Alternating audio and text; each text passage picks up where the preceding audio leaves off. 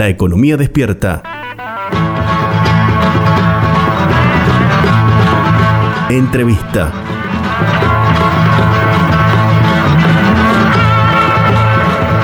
Estamos en comunicación telefónica con Sergio Morresi, quien es doctor en Ciencias Políticas por la Universidad de San Pablo, investigador del CONICET, es docente universitario en la Universidad del Litoral y se especializa en el estudio de las formaciones políticas de derecha.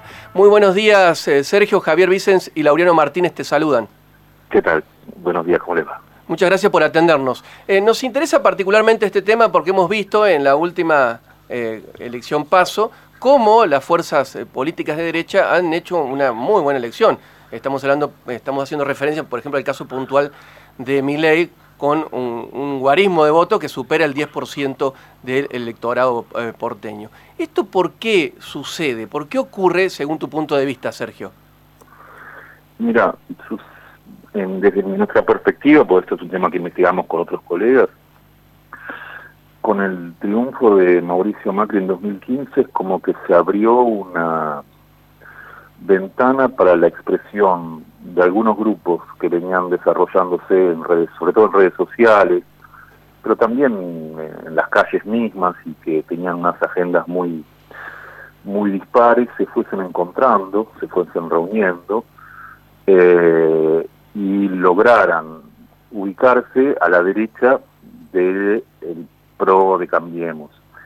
Y, eso que tenía una, una presencia, yo diría, más social o mediática o, propia de las redes sociales, se fue afianzando luego de la derrota de Mauricio Macri en 2019.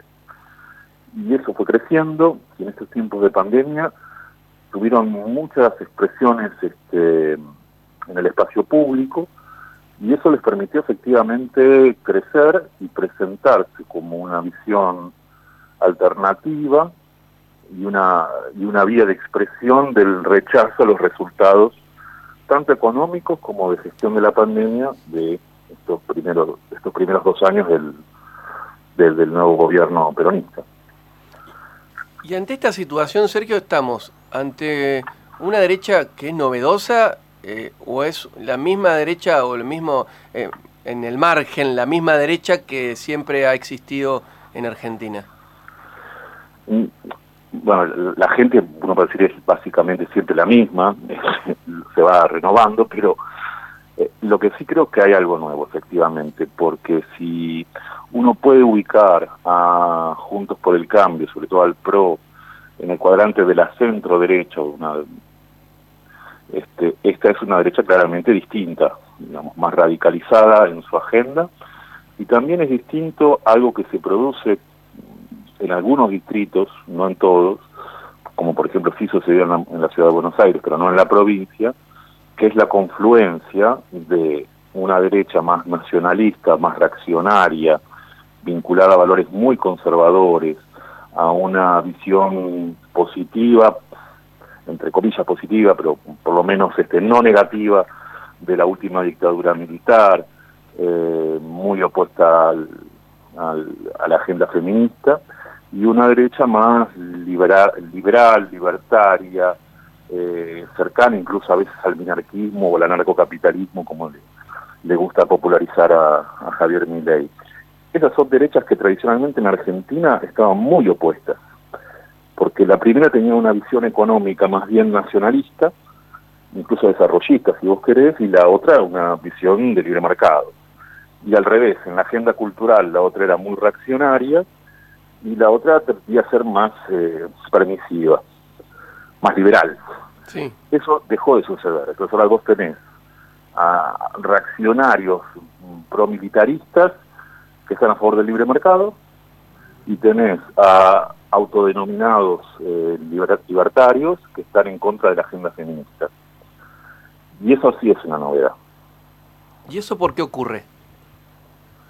Yo lo que entendemos es que esta socialización que se en estos años, sobre todo en las redes sociales, es lo que permitió esa convergencia de agenda. De todos modos, es algo que no es propio solo de Argentina, es algo que estamos viendo en muchos países del mundo.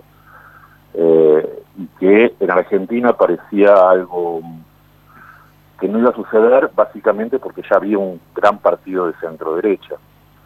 Pero eso no siempre funciona así. Este, la centro derecha no necesariamente obtura la, existencia de una derecha más, más pura. Por el contrario, lo que hizo fue, la presencia de estos sectores lo que hizo fue eh, no ser absorbido por el PRO, sino por el contrario, esos sectores lograron impactar en la agenda del PRO. De modo tal que incluso gente que había sido, que se había ido de ese lugar, vuelve y lo hace un poquito más de derecha de lo que ya era. Sí, Sergio, buen día. Este, el, se, incorporó al, al, gobierno, digamos, en, el gabinete, en el, como jefe de gabinete, eh, Mansur, que generó cierta polémica en, los sectores, si se quiere, eh, eh, más progresista o más, de izquierda, digamos, frente de todo. Y hay quienes observan que esto es una derechización del gobierno, ¿no? La incorporación de Mansur, o por ahí también algunos autores observan que tiene que ver más que nada con el pragmatismo peronista. ¿Vos cómo observás concretamente la designación de Mansur? ¿Te parece que hay una, una derechización ahí? Yo no sé si es una derechización porque lo que sí hay es el mostrar un giro hacia el centro. Hmm. El mostrar con personas con determinadas trayectorias, este, con determinados contactos y con determinadas influencias. Tanto hablo de Mansur como de Domínguez, como incluso de Aníbal Fernández. Ahora, ¿qué es lo que efectivamente hagan esas personas? No, no depende tanto de lo que hicieron en el pasado, sino de lo que hagan ahora. Entonces, me parece un exagerado hablar de un giro a la derecha de parte del oficialismo. A mí me parece exagerado que, no se vean algunos resultados, algunas cuáles son las cómo cuáles son las medidas y cómo se las implementa más allá de eh, las próximas elecciones. Uno sí puede ver que es una señal para el votante menos afecto hacia el progresismo y la izquierda, decir, che, no te vayas, quédate acá, pero no necesariamente eso implica un giro político. Eso se va a ver en los próximos meses. Le contamos a la audiencia que estamos dialogando con el doctor en Ciencias Políticas Sergio Morresi. Sergio, volviéndote eh, al tema de la derecha más radicalizada, ¿cuál es el perfil de votante que están obteniendo? Mira, los estudios de votantes todavía no, no, están disponibles. Había un prejuicio que eh, claramente quedó derrotado. Había un prejuicio de parte de otros analistas que decían que eran sobre todo eh, gente de clase media alta y lo que se vio en las votaciones es que eso no es así. Por mi parte yo tenía el prejuicio de que era tanto jóvenes de clase media alta como jóvenes de clase sectores populares, pero que no había tanto voto en los sectores de la clase media media y media baja. Y eso tampoco fue así. Eh, yo tenía ese prejuicio básicamente por seguir ciertos actos, movilizaciones, presentaciones de libros, conferencias, donde yo veía esa combinación ¿no? de gente de alto poder adquisitivo y gente de bajo poder adquisitivo. Pero lo que se vio es que la votación fue bastante uniforme. También está pendiente ver cómo es la estructura del voto en otros lugares, como en la provincia de Buenos Aires, donde, como te digo, se vio una oferta mucho más este, dividida para esos sectores. Así que habrá que ver un poco cómo, cómo es. Lo que yo puedo decir es de lo que nosotros investigamos con Martín Vicente, con Ezequiel Safrastein, tiene que ver más bien no con la sociología del voto tal como se expresó en las pasos, sino con lo que fue previo a eso. Y previo a eso lo que veíamos era eh, una movilización que no era solo de predominantemente juvenil, pero no solo juvenil, predominantemente masculina y donde había diferentes sectores económicos. Digamos, estábamos bastante en contra de esa idea que, quedó totalmente desmentida después de las pasos de que era solo eh, incluidos que protestaban.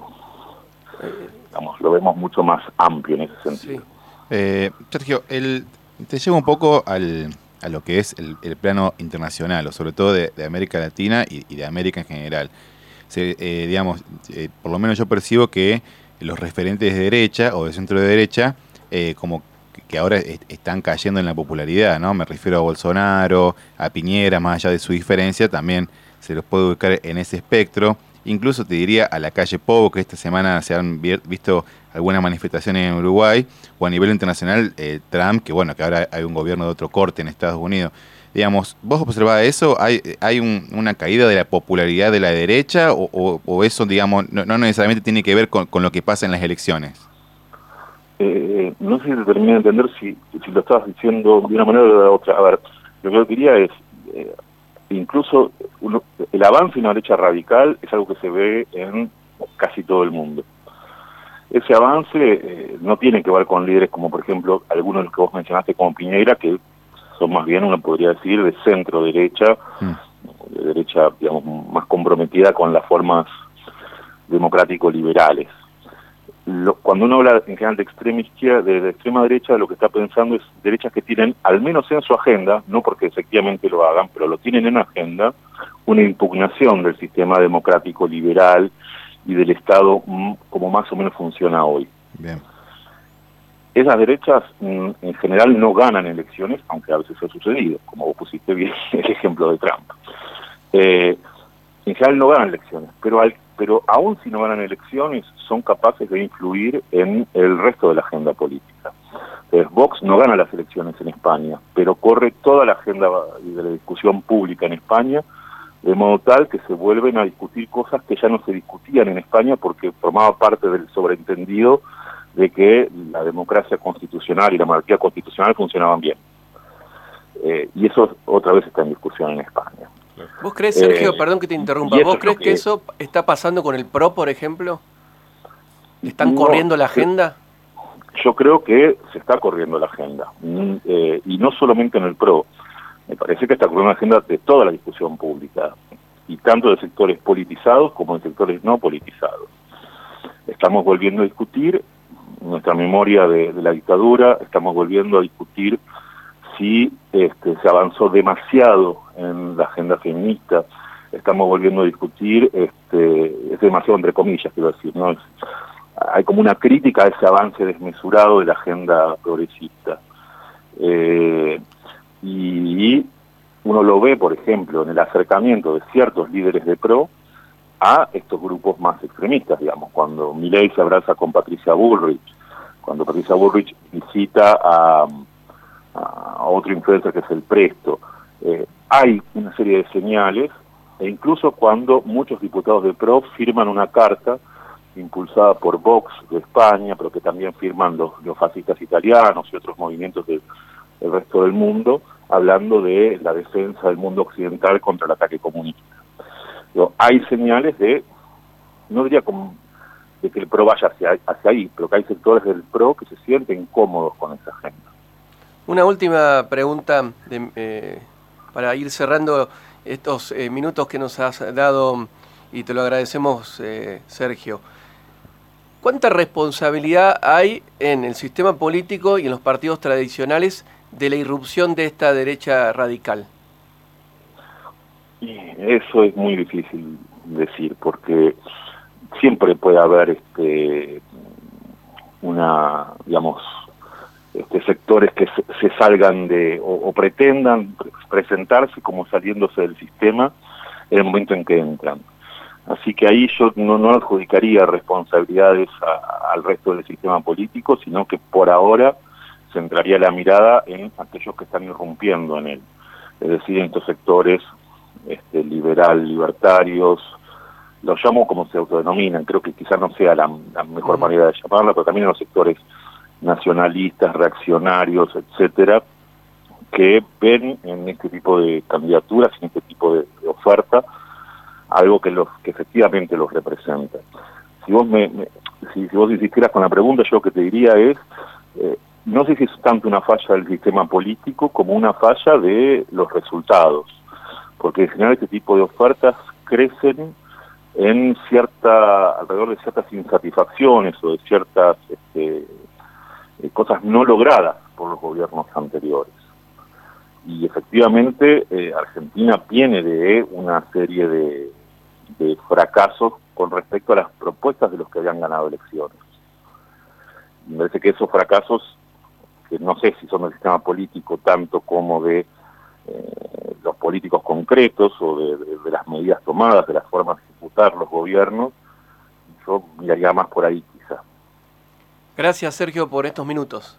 No, por favor, gracias a ustedes. Hasta luego y buenos días. Pasó el doctor en Ciencias Políticas, Sergio Morresi, por La Economía Despierta. La Economía Despierta.